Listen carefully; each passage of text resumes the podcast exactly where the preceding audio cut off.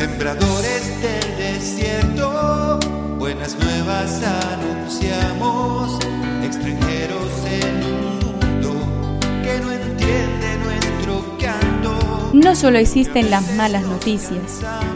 Te invitamos a escuchar esta buena noticia que Jesús, que quiere renovar al hombre, hoy tiene para nosotros. Que me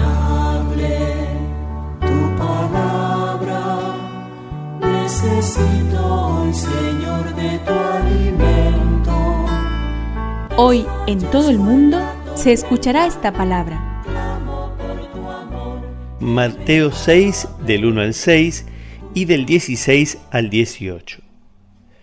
Jesús dijo a sus discípulos, Tengan cuidado de no practicar su justicia delante de los hombres para ser vistos por ellos. De lo contrario, no recibirán ninguna recompensa del Padre que está en el cielo. Por lo tanto, cuando des limosna, no vayas pregonando delante de ti, como hacen los hipócritas en las sinagogas y en las calles, para ser honrados por los hombres. Les aseguro que ellos ya tienen su recompensa.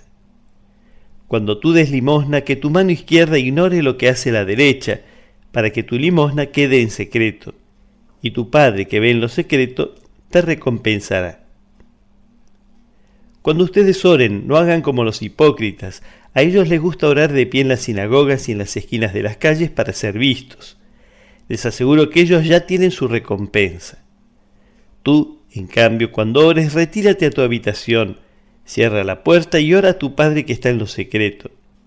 Y tu Padre que ve en lo secreto te recompensará.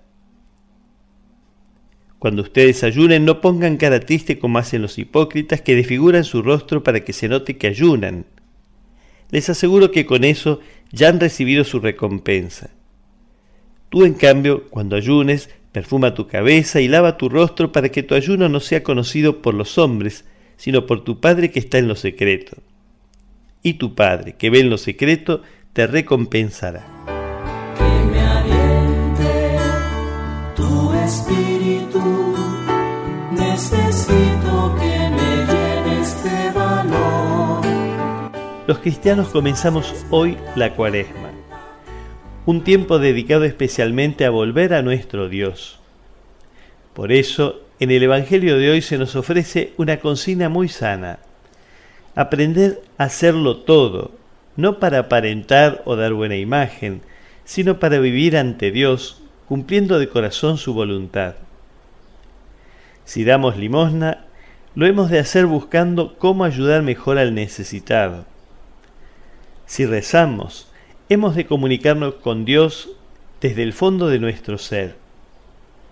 Si ayunamos, ha de ser para compartir lo nuestro con los que no tienen nada es lo que Dios quiere de nosotros en este tiempo cuaresmal.